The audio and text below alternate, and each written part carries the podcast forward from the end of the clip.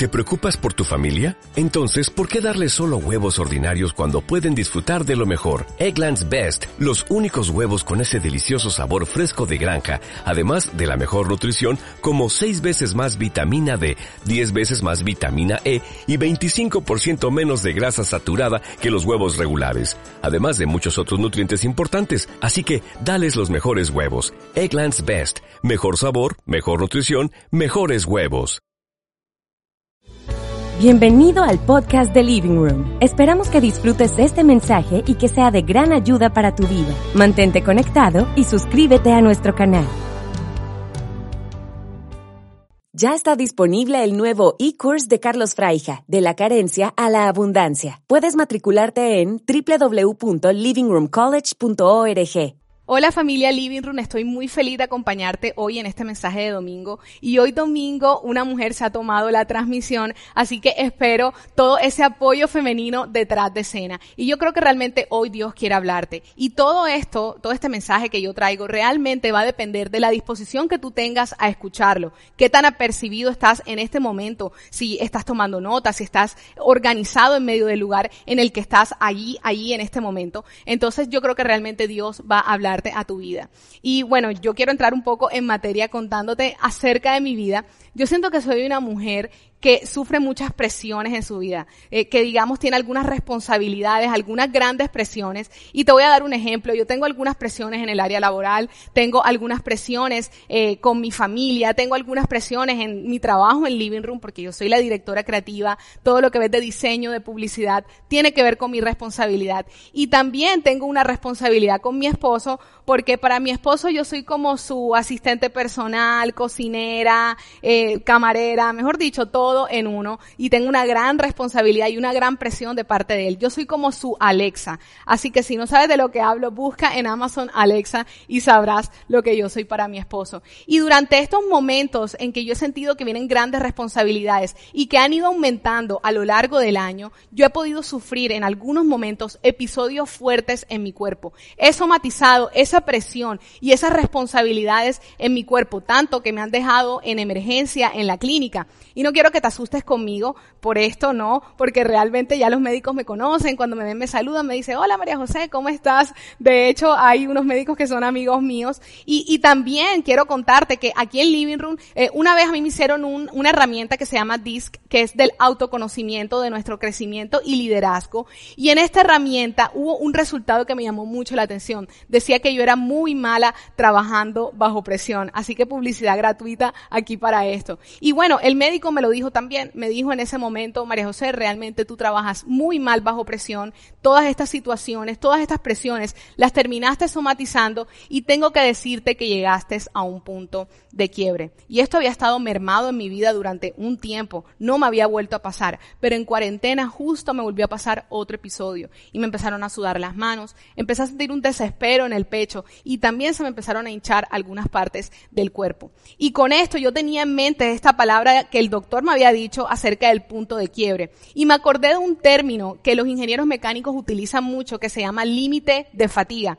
Aunque no lo creas, yo soy ingeniera y este término eh, habla de un punto en el cual eh, un metal es quebrado o es roto debido a la cantidad de presión y tensión externa que este metal eh, experimenta. Él se rompe, se, se cuartea por completo. Y ese es el mensaje que yo he traído hoy. Se llama límite de fatiga. Yo creo que tú y yo muchas veces estamos en un punto de límite de fatiga, donde tenemos tantas presiones, tantas cosas están pasando en nuestra vida, que si tú nos agregas una presión más, que si tú nos agregas una responsabilidad más, sentimos que nos vamos a colapsar y que realmente nos vamos a romper por completo. Y ojo, yo creo que la presión no es algo malo. Yo creo que de hecho la presión es algo bueno. Para que una guitarra pueda seguir, para que una guitarra pueda servir, necesita ser tensada. Para que una cuerda pueda ser lanzada, también necesita ser tensada. Entonces la presión yo no pienso que sea algo malo. Pero yo creo que hoy Dios quiere hablarte un poco acerca de cómo Él tiene un plan en medio de las presiones que tú estás viviendo en este momento, en medio de todas las situaciones que tienes a tu alrededor, cómo Él tiene un plan en ellas y cómo tú puedes vivir aún en medio de todas esas presiones, entendiendo su plan, entendiendo su propósito allí en donde tú estás. Y bueno, va a pasar algo y es que no vas a romperte, no vas a estallarte. Eh, tal vez yo somatizo físicamente con algunos síntomas como los que te dije, pero sé que hay personas que somatizan con insomnio, con dolores de cabeza, con migraña. Y realmente yo creo que hoy Dios quiere que tú puedas entender ese plan de Él, que puedas entender ese propósito de Él en medio de todas las circunstancias y todas las presiones que tú puedes estar viviendo en este momento. Y te traigo dos reflexiones que tú debes interiorizar y meditar para que tú puedas, como te estaba comentando, entender el plan de Dios en medio de las presiones que puedes estar viviendo en este momento en tu vida. Y la primera es que un mayor nivel de madurez viene en camino. Quiero que lo entiendas conmigo y que lo vuelvas a repetir si estás ahí en tu casa. Un mayor nivel de madurez viene en camino. Y con esto yo quiero contarte algo y es una serie que estrenó Netflix que se llama 13 razones por qué. Esta eh, historia, esta serie, cuenta la narrativa de una estudiante que se llama Hannah Baker, que en algún momento tomó la decisión de quitarse la vida. Y no solamente eso, sino que ella eh, narra en estas 13 cassettes cómo algunas personas y algunos incidentes están involucrados en que ella haya tomado la decisión de quitarse la vida. Y esto fue un fenómeno mundial. Quiero que sepas que 6 millones de personas vieron este primer capítulo tres días después de haberse estrenado en todas partes se hablaba de esto, fue tendencia en Twitter, fue tendencia en todas partes. Pero algunas noticias aterrorizantes empezaron a suceder después y empezaron a salir en el mundo después del estreno de esta serie. Y es que algunos jóvenes habían tomado la decisión de suicidarse justo después de haber visto esta eh, estos primeros capítulos y estos, eh, esta primera temporada de la serie.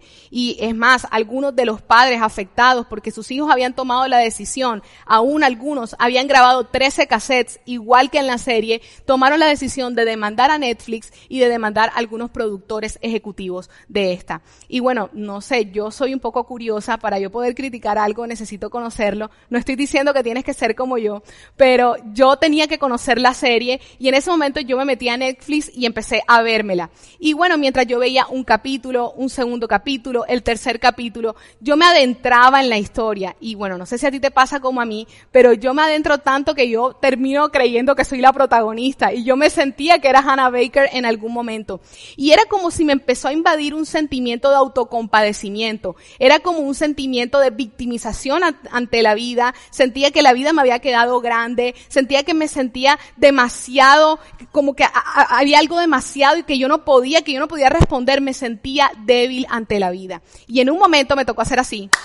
María José, reacciona tú no eres Hannah Baker. Esa es una historia ficticia y tu vida real realmente es muy buena. Es de verdad, es como que me adentré demasiado, demasiado en este, en este momento que yo estaba viviendo allí en la serie. Y bueno, ¿por qué te digo esto? Porque yo creo que en nuestra sociedad, intrínsecamente, esto no fue una casualidad yo haber visto esta serie y que haya pasado todo lo que te comenté. Yo creo que intrínsecamente nuestra sociedad ha ido enviando un mensaje a esta nueva generación. Un nuevo mensaje como que la resistencia no es mucha, como que la resistencia es muy poca por parte de algunos. Algunos esto le llaman la generación de cristal, los mírame y no me toques. Si hay una presión con un jefe, prefieres renunciar. Si tienes unas presiones en tu noviazgo o en tu matrimonio, prefieres divorciarte o prefieres simplemente cortar la relación. Y es como si a una cantidad mínima de presión sientes que necesitas huir y sientes que necesitas escapar por completo. Y yo recuerdo algunas historias de mi abuela o de mi abuelo en donde ellos cuentan un poco de, de sus hazañas, de las cosas por las que pasaron. Y yo veo personas que tenían un empuje, que tenían una garra, que tenían una resistencia ante las cosas de la vida, que ellos dejan serte sincero, siento que ha mermado a raíz que han pasado algunas generaciones. Y yo creo que realmente Dios hoy quiere mostrarte un enfoque diferente en medio de las presiones que tú estás viviendo, ese enfoque, esa perspectiva diferente, en medio de las presiones que tú ves, van a lograr que tú salgas con un mayor nivel de madurez, van a lograr que tú puedas ver las cosas de una manera diferente. Y yo con esto tengo un ejemplo muy claro y es la vida de José. Mira, José fue encarcelado, José fue... Eh, fue, fue, fue acusado injustamente. Y a pesar de que esto pasó en la vida de José, quiero mostrarte qué es lo que él habla acerca de su vida y de su situación, cómo él la mira y cuál es su perspectiva en medio de su situación en Génesis 50, 20. Dice, es verdad que ustedes pensaron hacerme mal, pero Dios transformó ese mal en bien para lograr lo que hoy estamos viendo, salvar la vida de mucha gente. A veces nos queremos volver víctimas de la vida, víctimas del gobierno. Quiero decirte algo, José tuvo todo para volverse una víctima del gobierno, una víctima de las autoridades que lo acusaron injustamente, una víctima de la esposa de Potifar, una víctima de sus hermanos, una víctima de, del jefe de panaderos. Él tuvo todo para hacerse una víctima. Y mira allí lo que él está diciendo, cuál es su perspectiva en medio de todo. Entonces yo creo que si tú tienes un enfoque correcto en medio de estas presiones, tú vas a poder desarrollar algo que se llama madurez. Tú vas a poder empezar a desarrollar dentro de ti algo que se llama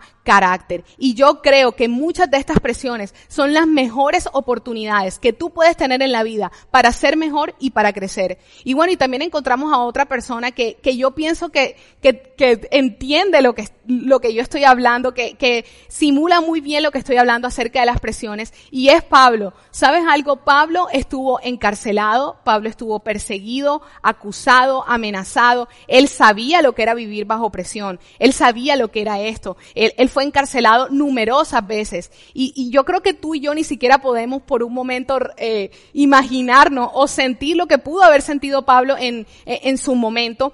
Pero en medio de todo, quiero que tengas claro algo cómo fue escrita la mayor parte del Nuevo Testamento. La mayoría de cartas del Nuevo Testamento fue escritas con un Pablo encarcelado, con un Pablo bajo presión. ¿Quieres saber cómo se extendió el mensaje de Jesús, de la gracia de Dios a toda Asia? Con un Pablo bajo presión. La presión sacó lo mejor de su ministerio. La presión sacó lo mejor de él. La presión hizo que él pudiera seguir este, extendiendo el reino de Dios por toda Asia y por toda esa demografía, por toda esa parte donde él se propuso y Dios desarrolló aún más esa plataforma en medio de la presión. Así que creo que la presión es una buena oportunidad para que tú hoy puedas madurar, para que tú hoy puedas desarrollar un carácter, para que hoy tú puedas desarrollar una resistencia. Y yo creo que esto es un buen momento, porque yo creo en el poder de la declaración. Creo que es un buen momento para que tú empieces a declarar en este momento que en medio de las presiones que tú puedes estar viviendo, tú puedes ser como el pueblo de Israel,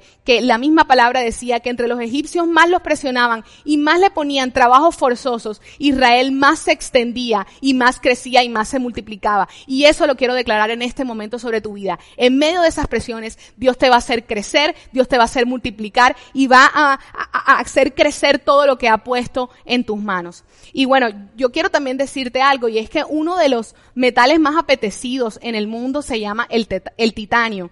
¿Por qué el titanio? Porque es uno de los eh, materiales, es uno de los metales que más se utiliza en toda la industria aeroespacial, que se utiliza en cohetes, que se utiliza en buques, en armas. ¿Y cómo se supo que este metal era tan bueno? Porque en algún momento fue sometido a tanta presión que el metal resultó trabajando de una buena manera, resultó aguantando este peso. ¿Sabes algo? Pudimos saber de qué estaba hecho este material. Y es posible que tú estés viviendo cosas en este momento en las cuales Dios, eh, no es que Dios haya puesto cosas negativas sobre tu vida o cosas malas, no, no estoy diciendo eso. Lo que estoy diciendo es que en medio de algunas presiones, Dios está sacando lo mejor de ti, Dios está sacando carácter, está sacando madurez y está sacando algunas cosas que tú necesitas desarrollar para poder recibir un nuevo nivel que Él te quiere entregar, nuevas responsabilidades y nuevas asignaciones. Y quiero mostrarte un versículo que nos habla de esto en Santiago 1 del 3 al 8.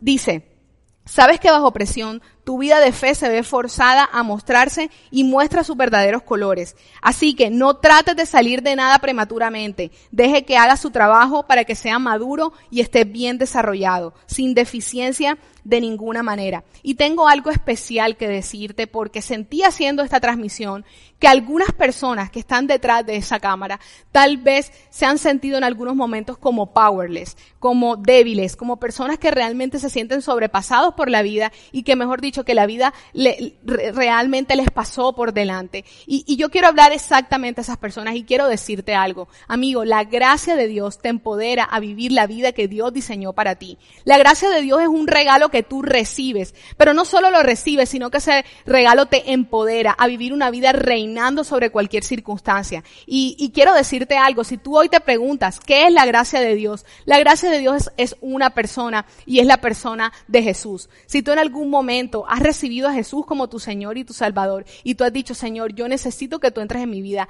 yo, yo necesito de ti, yo necesito de ti, Jesús, yo quiero decirte que esa gracia de Dios habita dentro de ti, porque como la gracia de Dios es el mismo Jesús, la misma Biblia dice que cuando nosotros aceptamos a Jesús, Él empieza a habitar dentro de nosotros. Quiero decirte algo, esa gracia está dentro de ti y está dispuesta a ser liberada en algunas situaciones que tú estás en este momento viviendo. Y, y, quiero terminar este punto diciéndote algo. Muchas veces nosotros decimos eh, cosas como, eh, si es que el camino ha sido muy largo, el camino ha sido muy difícil, y yo te entiendo, sé de lo que tú hablas, entiendo por qué el camino ha sido difícil, pero tengo que decirte algo, tú sí puedes. Todo lo que estás buscando por fuera lo tienes exactamente aquí, dentro de ti. Esa gracia y ese poder de Dios está dentro de ti para reinar, para gobernar victorioso en medio de todas las situaciones que están pasando de tu vida. Y quiero darte una buena noticia. En medio de todo lo que estás pasando ahora mismo, tú vas a salir de una manera y vas a salir con madurez, con carácter, con firmeza y con templanza. Y bueno, esa fue la primera reflexión que tenía el día de hoy. La segunda reflexión que tengo el día de hoy es que desde el descanso se actúa. Desde el descanso se actúa. Esa es la segunda reflexión que es importante que puedas interiorizar en este momento. Hay una historia que a mí me encanta, me ha encantado durante mucho tiempo y, y creo que Dios me ha hablado de diferentes maneras y es la historia de Elías. Elías era un profeta de Dios, del Dios de Israel, y en algún momento Dios eh, le empieza a mostrar a Elías de una, de una forma sobrenatural, algunos milagros sobrenaturales empiezan a suceder y Elías los puede ver con sus ojos. Él, por ejemplo, vio cómo la lluvia se detuvo, él vio cómo Dios alimentó, lo alimentó a él por medio de un cuerpo, de un cuervo y por medio de la despensa de una viuda que empezó a aumentar de manera eh, milagrosa. Elías vio a Dios actuar de manera sobrenatural. Y bueno, tú dirías, si tú ves una persona así, yo, por ejemplo, soy lo primero que yo pensé cuando vi la historia de Elías es que él jamás dudaría de Dios. Por favor, tú estás viendo estas cosas tan sobrenaturales. Una vez viene aquí al living room, se te mueve un pelito y tú dices, sí, yo creo en Dios, no dudo.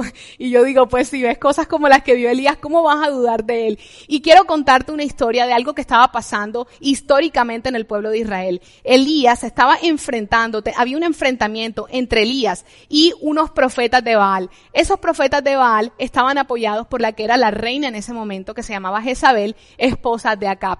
Y Elías se enfrenta a estos profetas. Eh, era un enfrentamiento a, muerte, quiero que lo sepas. Y Elías se enfrenta a estos, a estos profetas y Dios le da un respaldo maravilloso, increíble, milagroso. Y, es clara la victoria que Dios le da a, Elías sobre ellos. Y después de esta hazaña tan victoriosa y de, y de esta celebración tan importante, quiero que veas lo que pasa exactamente después en Primera de Reyes 19. Dice, cuando Acab llegó a su casa, le contó a Jezabel todo lo que Elías había hecho, incluso la manera en que había matado a todos los profetas de Baal.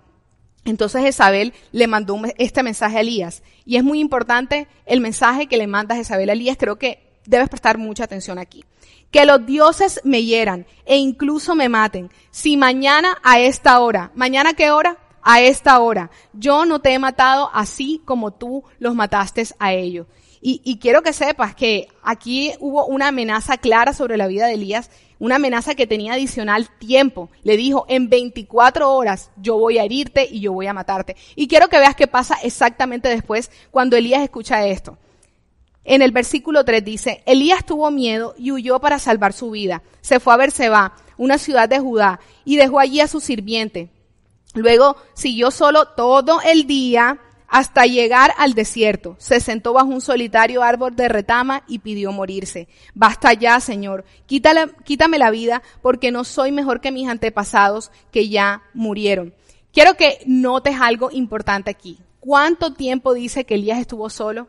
Dice que estuvo solo todo el día. ¿Y cuánto dice Jezabel que era el tiempo en que ella lo iba a matar? Dijo 24 horas, es decir, al día siguiente. Si te das cuenta, ya había pasado la amenaza, ya había pasado la presión y la preocupación, ya había tenido una fecha de caducidad, había tenido una fecha de vencimiento, pero él aún así seguía sintiéndose solo, seguía sintiéndose que no era capacitado, seguía sintiéndose como literal muy mal. Y, y algo que, que a mí me llama la atención, que algo que pasó hace poco en uno de los chats que yo tengo en mi WhatsApp, es que hay un chat que me voy a eh, me voy a guardar cuál es el parentesco y allí siempre nosotros ponemos como noticias buenas acerca de la ciudad, porque al principio de lo que fue la pandemia en Colombia, nuestra ciudad vivió algunos momentos extremos y algunos momentos bastante tensionantes donde tú salías a la calle y se sentía como cierto miedo y temor en la gente. Entonces nosotros en este chat siempre estamos mandando buenas noticias, eh, las cosas que, que, que están pasando, los negocios que están reabriendo, muchas cosas buenas que están sucediendo en la ciudad. Pero allí tengo una persona persona que siempre cuando ve este chat eh, empieza a decir cosas como que apenas el pico va a pasar. Pero ¿cómo así que apenas el pico va a pasar si es que el pico ya pasó, está comprobado? Y la persona dice cosas como la medicina no está sirviendo, vamos para peor. O sea, realmente esa persona no ha salido de la amenaza inicial, se quedó allí estancada, se quedó en las probabilidades de un principio, en las cosas que se dijeron en un principio. Y quiero decirte que yo quisiera que eso no te pasara a ti, que tú no estuvieras apercibido del momento en el que estás ahora. Y siguiendo con la historia de Elías, quiero mostrarte en Primera de, Reyes 19, en el capítulo 5, eh, lo siguiente que dice. Entonces Elías se acostó y durmió debajo del árbol. Mientras dormía, un ángel lo tocó y le dijo, levántate y come. Elías miró a su alrededor y cerca de su cabeza había un poco de pan horneado sobre piedras calientes y un jarro de agua, así que comió y bebió y volvió a acostarse. Me encanta esto que dice aquí. ¿Sabes por qué? Porque me hace ver cómo Dios realmente conoce nuestras necesidades.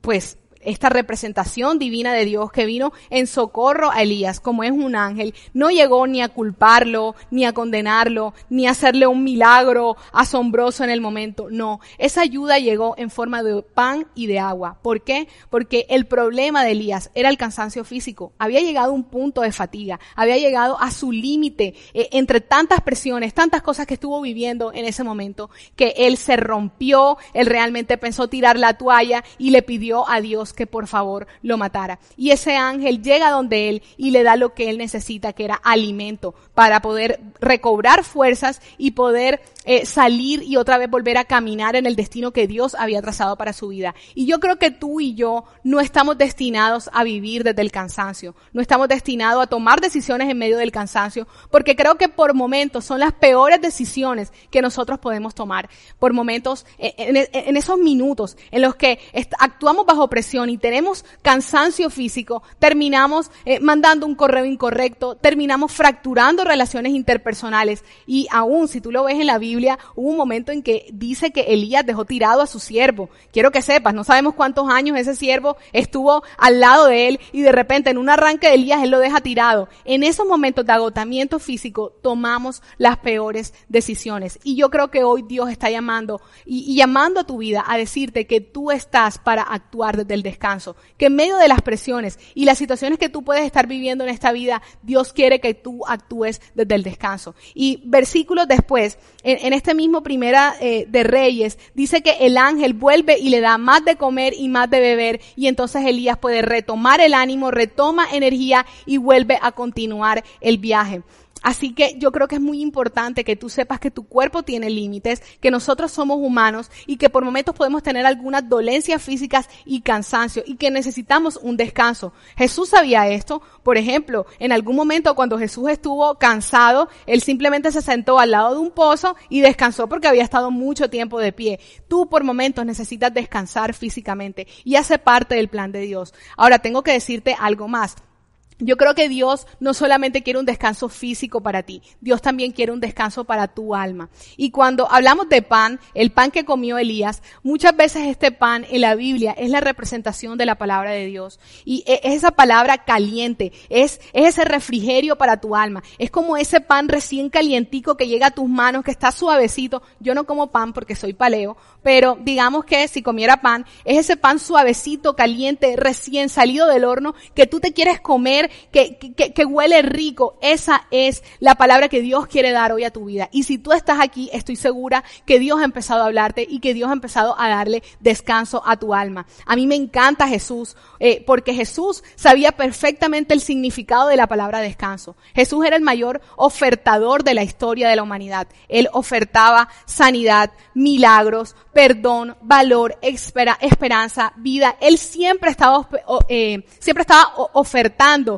y la gente siempre estaba sustrayendo de él. Y en medio de todas estas campañas, en todas estas campañas de sanidad y de milagros, quiero que sepas que Jesús experimentaba varias presiones. Jesús experimentaba presiones de los fariseos, Jesús experimentaba presiones de los, eh, aún de sus discípulos, Jesús experimentaba presiones de los romanos y aún así, después de todas estas campañas, Jesús siempre encontraba la manera de irse a orar, de apartarse, de dar un tiempo para poder descansar en su alma. Así que yo creo que él entiende muy bien el significado de lo que era descansar. Y en esta época había una tradición judía que se llamaba el Sabbat. Y quiero que, que veas conmigo un poco de qué se trata y con esto voy a ir terminando el mensaje. En Jeremías 17, 21 dice, así dice el Señor, cuídense bien de no llevar ninguna carga en día sábado y de no meterla por las puertas de Jerusalén. Tampoco saquen ninguna carga de sus casas en día sábado, ni hagan ningún tipo de trabajo Observen el reposo del sábado tal como se lo ordené a sus antepasados.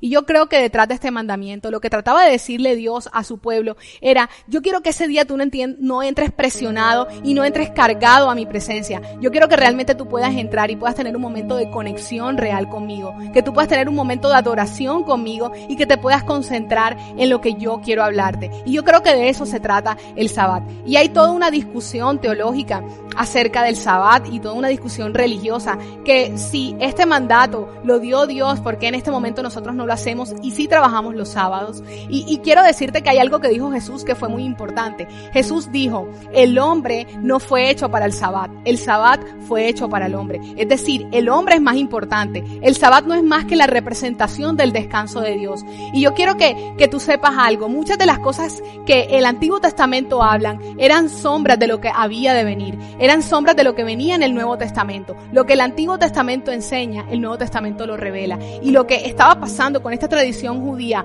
hoy en día toma mucha relevancia, porque tú pudieras en este momento estar disminuyendo el descanso de Dios a simplemente 24 horas, cuando realmente lo que Dios quiere es que tú puedas descansar en su obra terminada. ¿Sabes algo? Jesús allí en la cruz en algún momento dijo, todo se ha cumplido, todo lo he hecho. Y si tú quieres hoy encontrar una garantía para descansar en medio de las presiones que estás viviendo, en medio de las circunstancias que estás viviendo, quiero que sepas que tienes una y es la cruz del Calvario. Quiero que sepas que allí cumplió Jesús todo, absolutamente todo fue cumplido para que tú hoy vivas una vida de paz. Y bueno, yo te hablé en este primer punto un poco acerca de tu resistencia, de lo que hay dentro de ti. Hablé un poco a tu interior, a ese potencial y a esa gracia que hay dentro de ti. Pero yo en este momento quiero hablarte y decirte que nosotros no podemos controlarlo todo. De hecho, creo que no podemos controlarlo nada. Y el 2020 nos mostró muy bien de lo que te estoy hablando. Y en medio de todo esto, tú lo único que puedes hacer en tu vida, en medio de las presiones